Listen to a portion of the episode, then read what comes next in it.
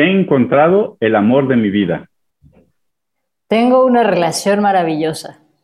Disfruto mucho de esta relación. Hola, ¿qué tal? Me da mucho gusto escuchar todo esto. Ya nos platicarán más adelante, no se lo pierdan. Bienvenidos a Sanar para Disfrutar. A través de este podcast compartiremos contigo experiencias, conocimientos y situaciones que hemos podido transformar para gozar de una vida próspera, abundante y azul. Yo soy Leti y disfruto de la vida, no dándole gusto a los demás, siendo la mejor versión de mí misma cada día, escuchando y cubriendo mis necesidades, estando en contacto conmigo. Yo soy Laura y hoy puedo disfrutar de mi vida siendo auténtica sin fingir, estando en contacto con mis emociones y haciendo aquello que me apasiona, que descubrí conociéndome. Yo soy Eduardo, y solo hasta que pude visitar mi infierno es que pude sanar mis demonios. Y solo así es que puedo disfrutar de una vida de paz, tranquilidad y prosperidad. Bienvenidos a Sanar para Disfrutar. Comienza a disfrutar de tu vida hoy. Aprende cómo disfrutar tu vida cada vez más. Sana tus heridas. Goza la vida. Vive sin cargas. Vive ligero. Disfruta la vida. Esto es Sanar para Disfrutar.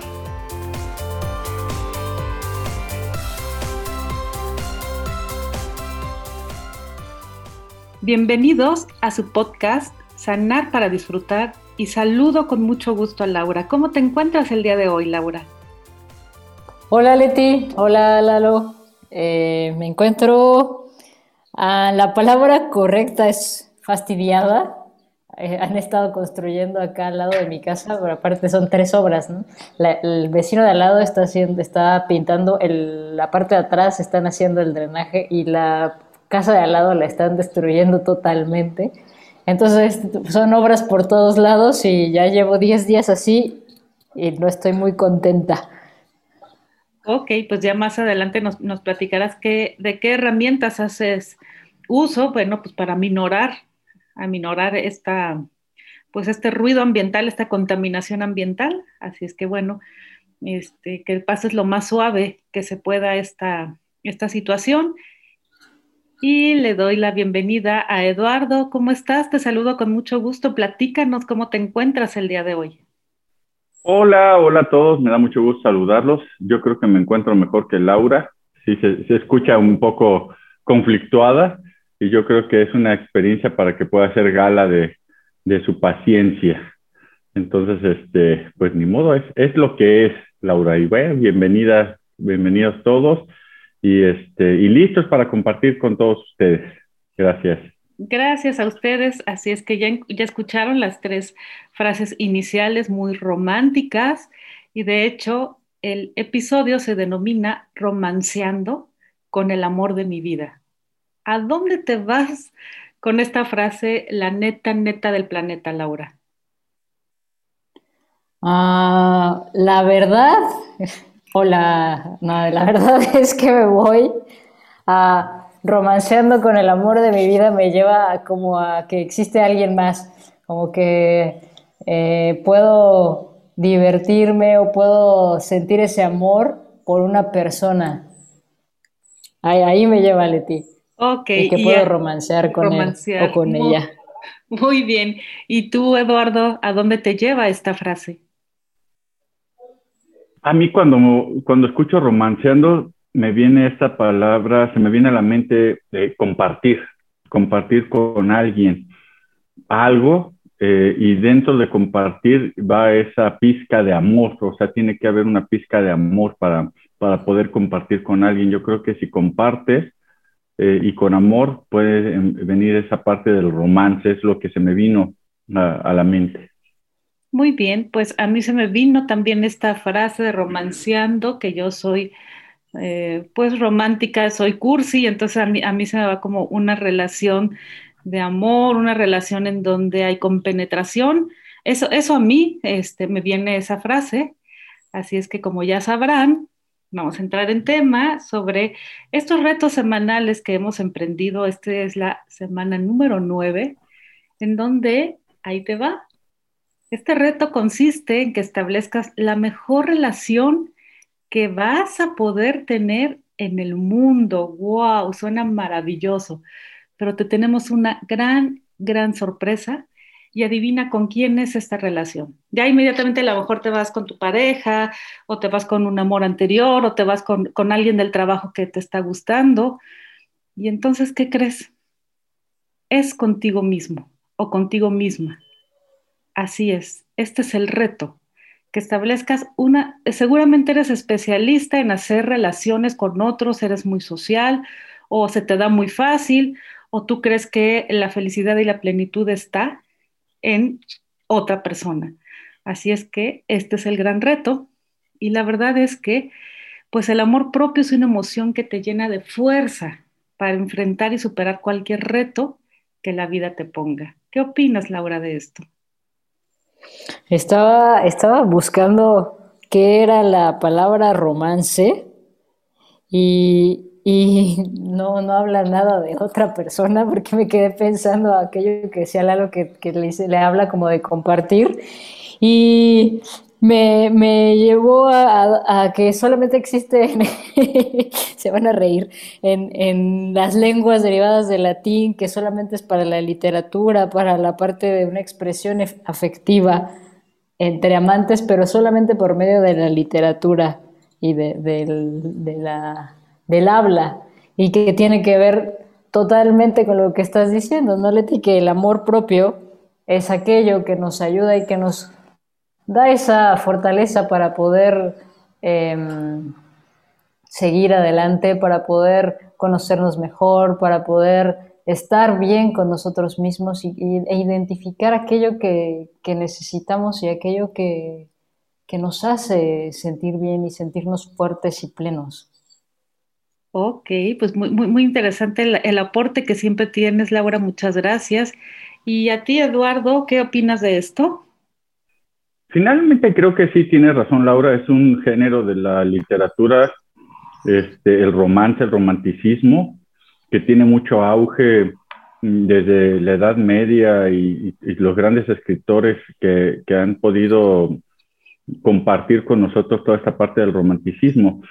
Sin embargo, sí creo yo que en esta parte del romanticismo es la forma en cómo poder transmitirle a alguien eh, alguna frase que, que, esté llena de ciertas características, entre ellas el amor, ¿no? Yo creo que eh, cuando hablamos de romanticismo es inmediatamente eh, parte de hablar del amor, de, ese amor, y, regularmente es amor hacia alguien más, pero sí me parece interesante cómo lo podemos voltear a ver aquí, cómo establezco este, esta relación romántica conmigo mismo, ¿no? Que, no me volteo a ver, que no, me, que no me preocupo, me preocupo más por establecer una relación romántica con alguien más.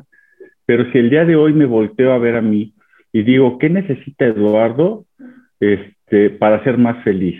¿Cómo puedo trabajar con Eduardo para ser más feliz? ¿Qué necesita escuchar Eduardo para ser más feliz? Y yo creo que si yo me doy a mí mismo aquellas cosas que necesito para ser más feliz, incluido el amor, yo creo que podría yo eh, de alguna manera establecer una relación más cercana conmigo mismo, sobre todo de autoestima, de respeto, de cariño y de amor. Me parece que, que, que es por ahí.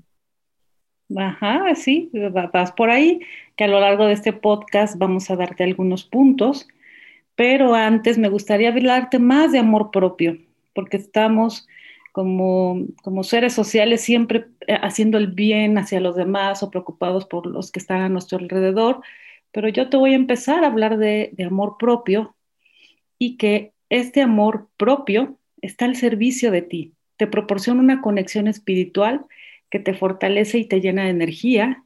También el amor propio permite abrazar el, el cambio continuo, tomar riesgos y tener una visión objetiva. Esto tiene que ver con la autoestima y la autoestima genera seguridad en nosotros mismos. Es por eso que nos permite tomar riesgos y tener el enfoque. También el amor propio permite al ser humano ser fuerte mental y positivamente y ayuda a gestionar los contratiempos. ¿Tienes algo más, Laura, que quieras contribuir al amor propio?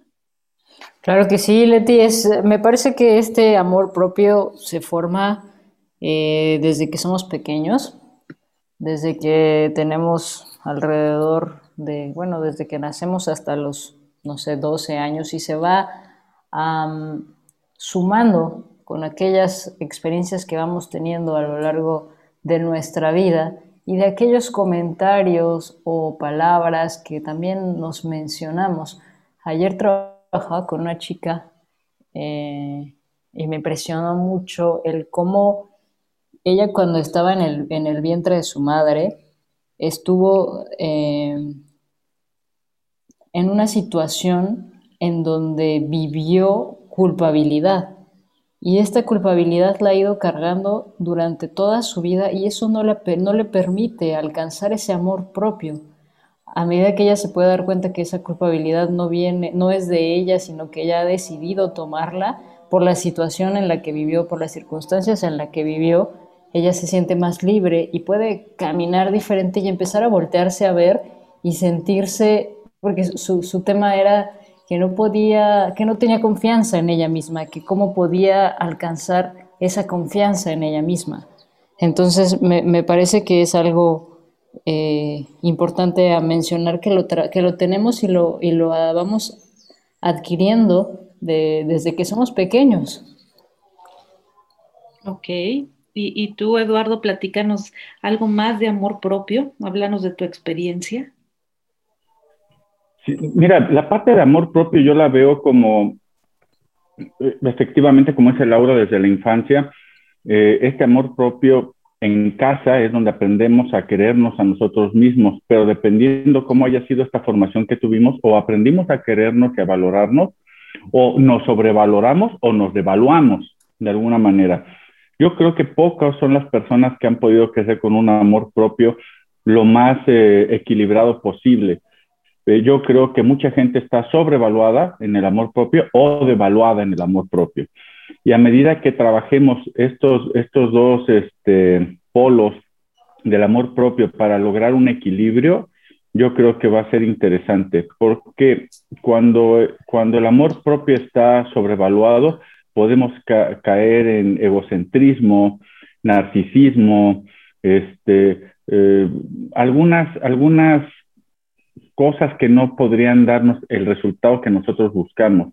Y cuando estamos devaluados, pues no creemos en nosotros mismos, hay falta de confianza, este, hay falta de seguridad y buscamos a través de los demás sentirnos cómodos, sentirnos seguros, sentirnos amados, sentirnos queridos, ¿no?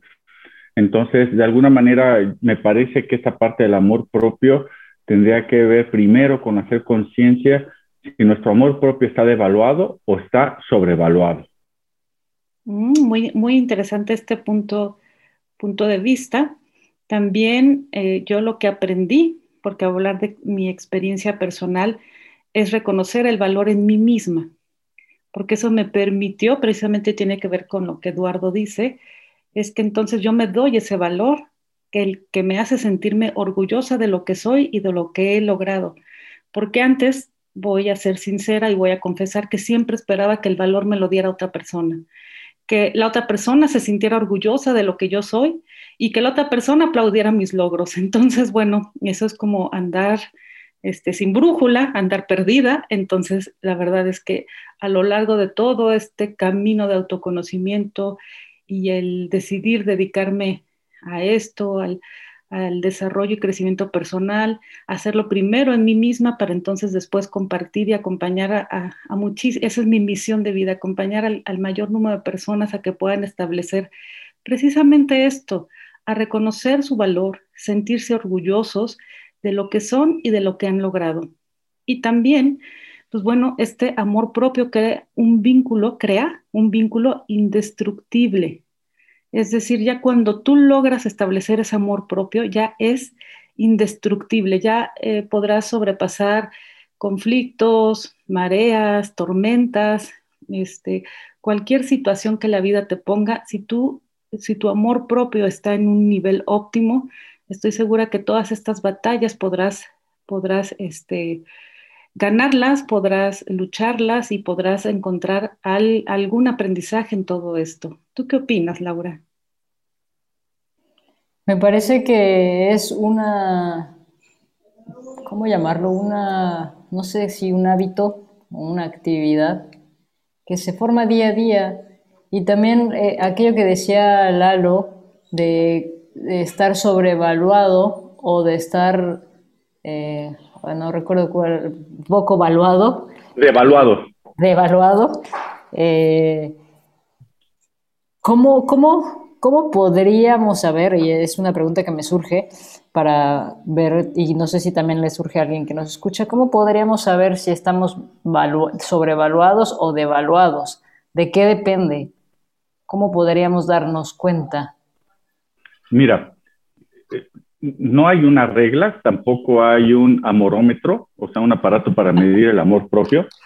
Este, pero lo que sí te puedo decir que hay un indicador que me parece que, ¿cómo te das cuenta si estás sobrevaluado en cuestión del amor propio?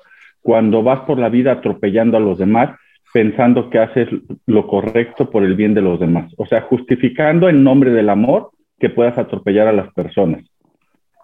Eso me parece que hace que tengas un amor propio sobrevaluado. Eh, o sea, por ejemplo, perdón, perdón que te interrumpa. Sí, sí. O sea, por ejemplo, cuando, eh, o sea, dices que, justificas tus acciones en nombre del amor, ¿cierto? O sea, puede ser que, por ejemplo, alguien, un jefe o alguien, eh, como hablamos de liderazgo ahora, un jefe o un, o un gerente, un director, por, por sentirse que tiene mucho amor propio, atropella a las personas, las maltrata, las trata mal, eh, les habla despectivo, algo así. Sí, aunque en ese sentido digo, entender que si no tiene amor propio, pues puede tratar a las personas, eh, si su amor propio está devaluado, puede tratar a las personas como sea, porque a él así ha sido tratado, sino más bien en esta parte de saber si estoy sobrevaluado, es ver qué, ¿Qué de todo lo que estoy haciendo en nombre del amor es más importante eh, yo sentirme bien que los demás? porque ahí viene la sobrevaloración del yo. De alguna manera, si yo digo, yo estoy sobrevaluado en el amor propio, quiere decir que lo más importante soy yo. Y como lo más importante soy yo, voy a hacer todo en nombre del amor para sentirme bien conmigo mismo. Ahí puede haber un, un tema.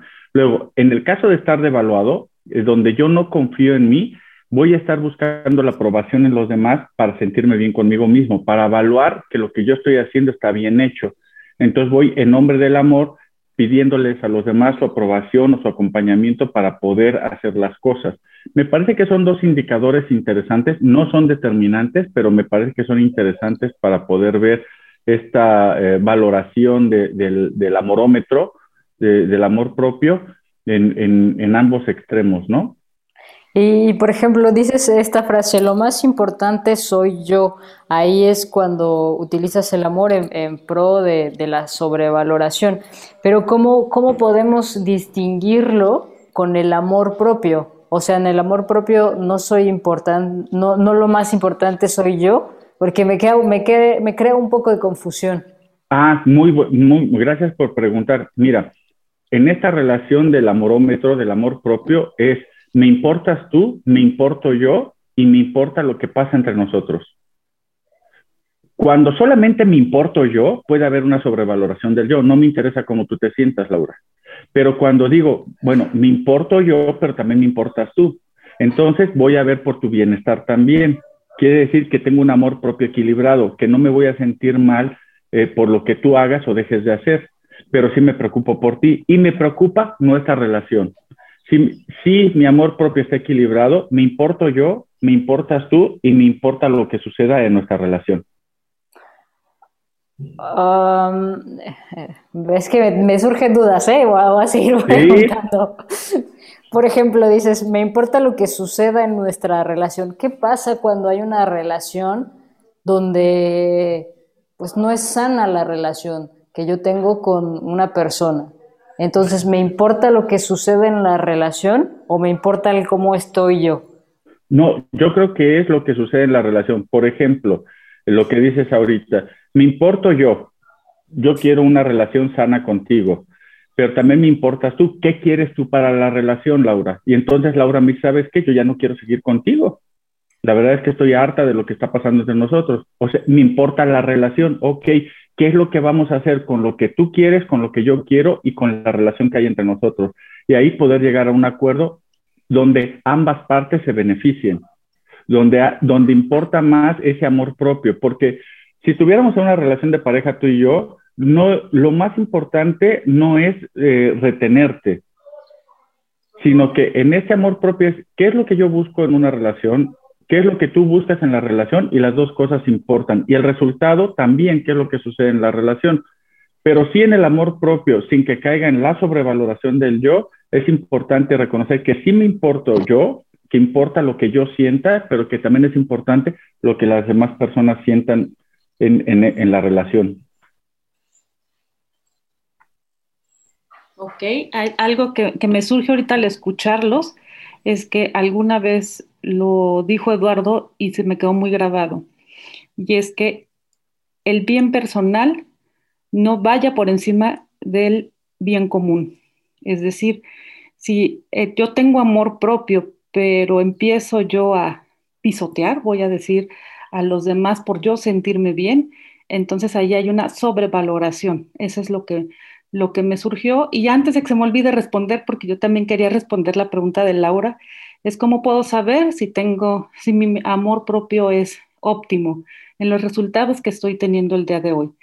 Si estoy insatisfecha, si no puedo dormir, si despierto siempre con esa sensación de que no descansé, que, que tengo esa sensación de que algo me falta, si todas mis relaciones son de conflicto, entonces eso es un, para mí, es como un buen termómetro para saber si mi amor propio está bajo o está alto.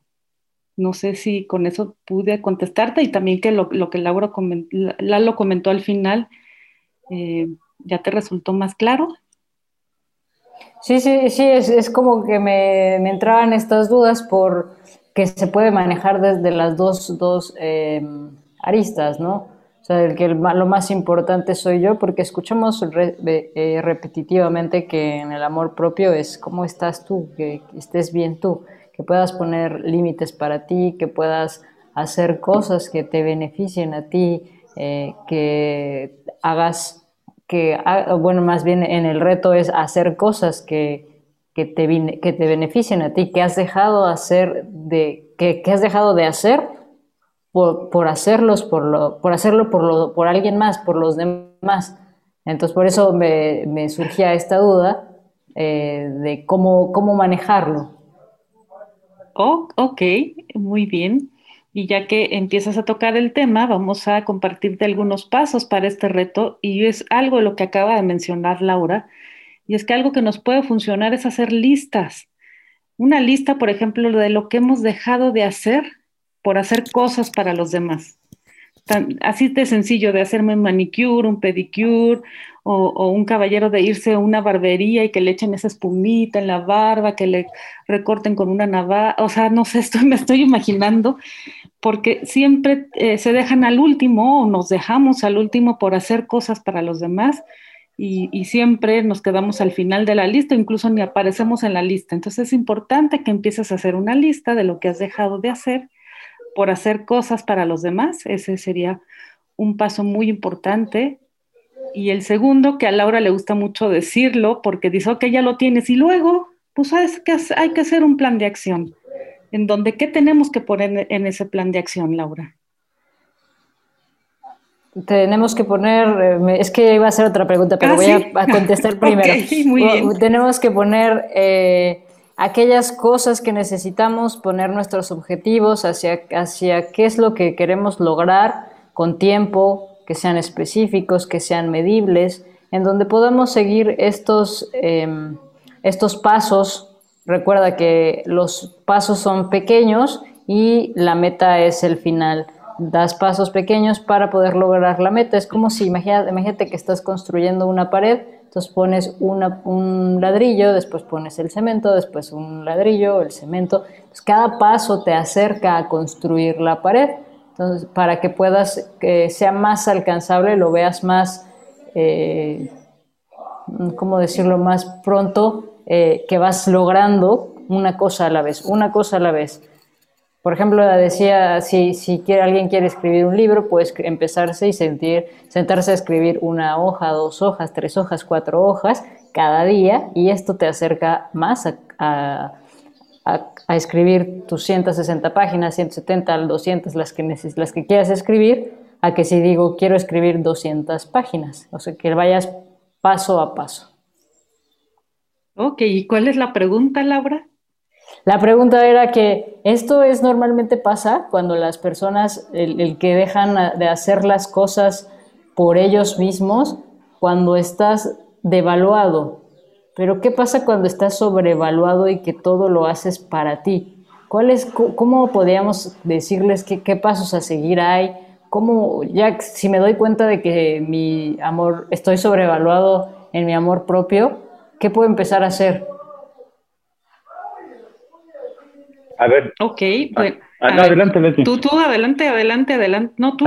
a ver si te, si te comprendí. O sea, ¿qué sucede si, si yo empiezo a hacer las cosas para mí sin pensar en los demás? ¿Eso es lo que me dice? No, es que normalmente cuando nosotros dejamos de hacer cosas para nosotros y que estamos buscando la aprobación de los demás es porque te sientes devaluado, que era lo que comentabas anteriormente. Pero ¿qué pasa si yo me acabo de identificar que mi amor propio está sobrevaluado?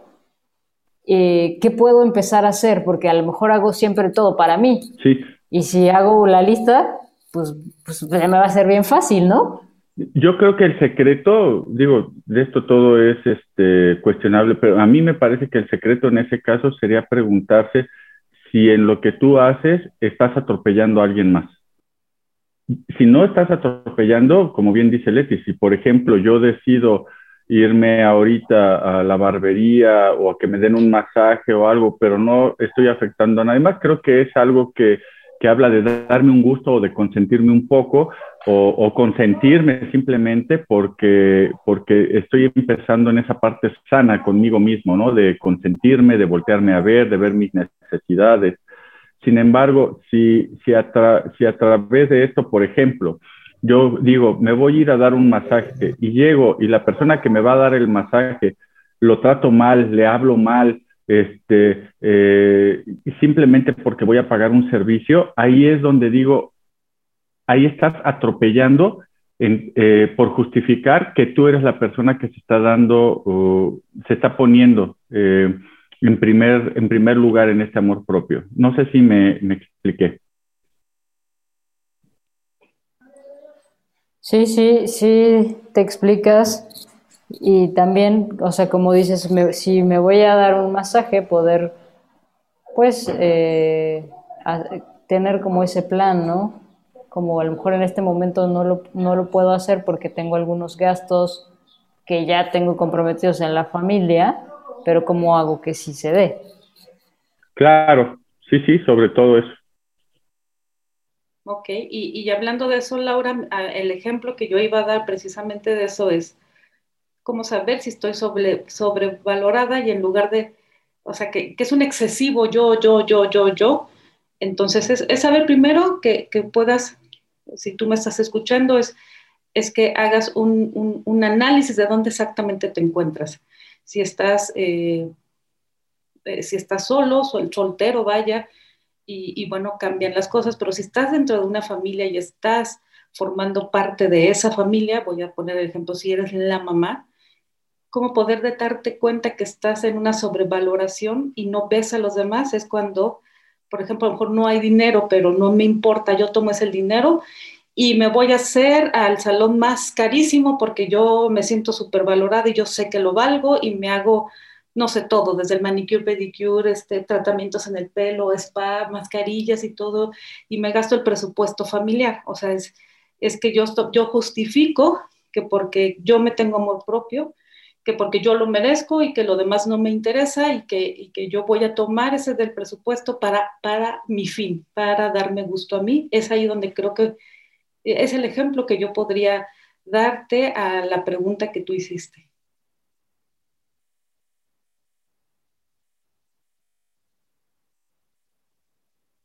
¿Andas por ahí? Sí, sí, gracias. Es que pasó en la moto, le puse a ah. silenciar y ya te estaba diciendo gracias de ti, pero ya. Ok. Muchas gracias. Muy bien, sí eh, tiene que más ver. claro. Sí, ya nos podremos meter en tema que también me parece interesante porque, bueno, yo he acompañado, eh, son muy pocos casos, pero recuerdo uno en particular que incluso la persona ya se había dado cuenta, pero llevaba muchísimos años sin hacerlo consciente, pero ella eh, tenía lo que cuando tenía dinero en las manos se, iba al casino porque había una necesidad de, apostar y de, y, de esa sensación, porque ella decía que se sentía viva dentro del, dentro del casino, pero cuando salía entonces ya le invadían sentimientos de lo que te puedas imaginar, porque eh, primero sentía que ella lo valía, no le importaba el dinero si era para la colegiatura, para la despensa, entonces ella lo que hacía era cumplir esa necesidad de, llenar un vacío, de irse al casino.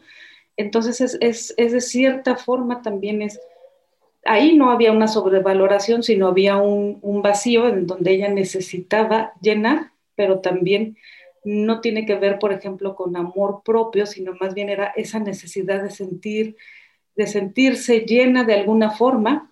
Entonces, bueno, ella también, por creer que se, sentía bien, ella eh, sobre el bien común, ella pasaba por encima del bien común, pensando que eso era bien para ella. Entonces, bueno, es, esto es algo como más, más delicado, más complicado, pero que sí puede llegar a pasar.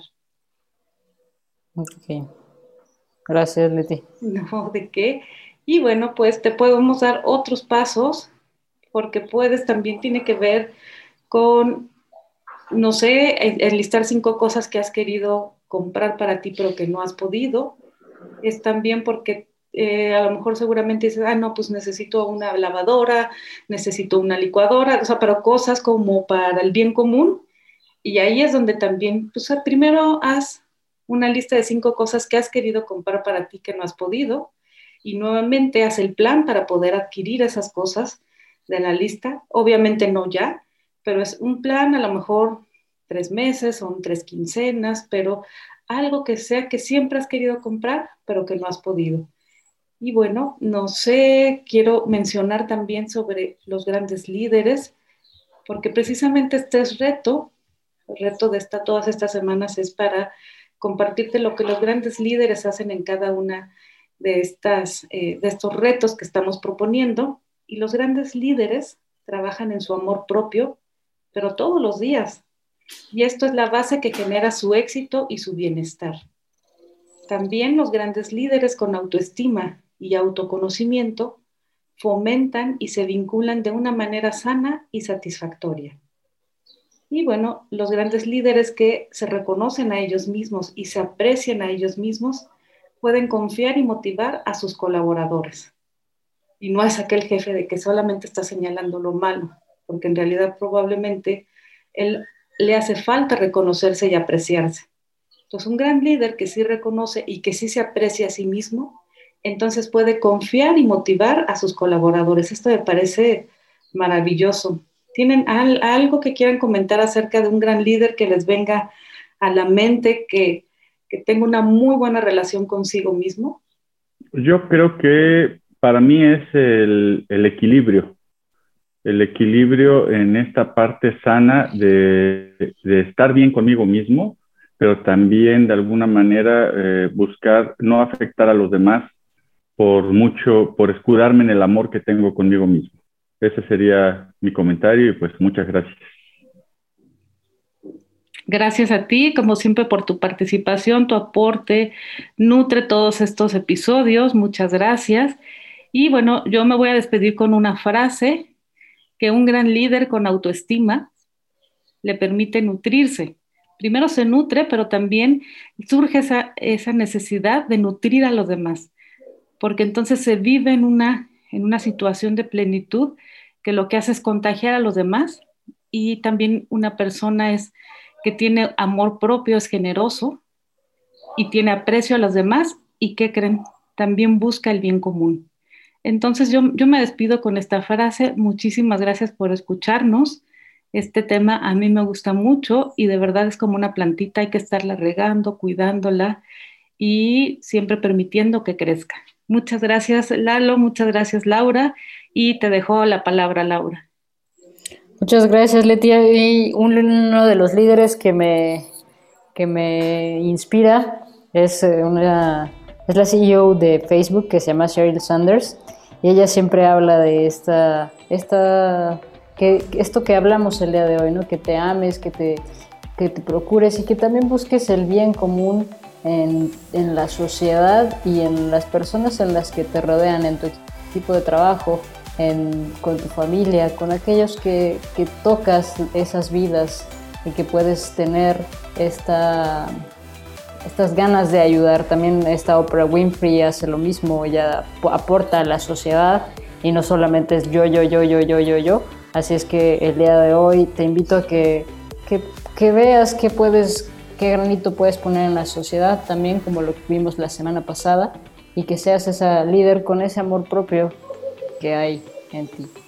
No me queda más que agradecerte y nos vemos en nuestras redes sociales. Recuerda seguirnos en Facebook como Ledusco Life Center, en Instagram como Ledusco y en nuestro canal de YouTube Ledusco Life Center y nuestra página web www.com.mx www.ledusco.com.mx y nos vemos en el siguiente capítulo.